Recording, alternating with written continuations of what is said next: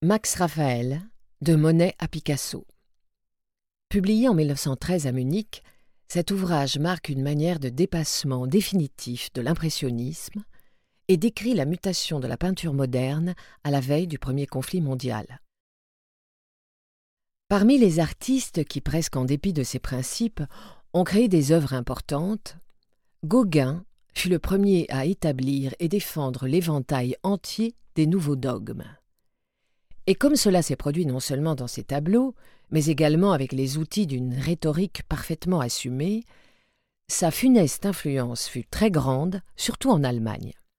Gauguin était au fond un réaliste. Le besoin romantique d'avoir sous les yeux le monde auquel il aspirait le mena jusqu'à Tahiti. D'un intellect austère, il n'avait ni la force extatique de Van Gogh, dont le feu spirituel faisait jaillir des réalités effectives, ni la force supérieure de l'homme créateur, capable de se servir de n'importe quelle réalité pour concrétiser son monde intérieur.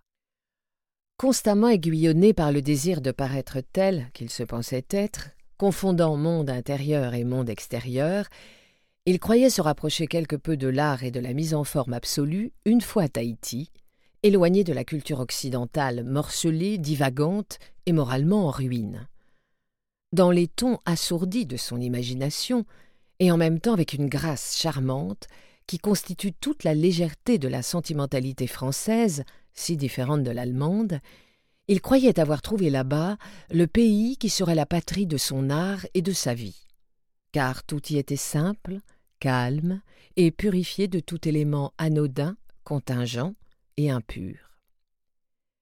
Gauguin lui-même a défini lui-même la simplicité qu'il recherchait dans une lettre à Strindberg, dans laquelle il comparait les langues européennes avec les langues maoris. Dans les langues européennes, les préfixes et suffixes auraient, selon lui, complètement dissimulé et détruit la racine originaire des mots. Alors qu'au contraire, dans les langues océaniques ayant conservé leurs éléments fondamentaux, leur rudesse ou l'insouciance de leur style sans façon, au contraire, tout est ouvert, frais et naturel. Mais cette simplicité, qui repose sur un calme statique, est très éloignée de la simplicité et du calme de la mise en forme absolue.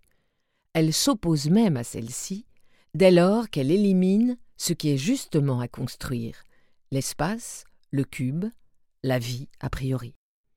Elle présuppose que le néant est égal à l'éternité, ou, si l'on s'exprime optiquement, je trouve la surface recherchée dans la mesure où je nie l'espace, c'est-à-dire que toute configuration tridimensionnelle est rayée du tableau pour devenir surface.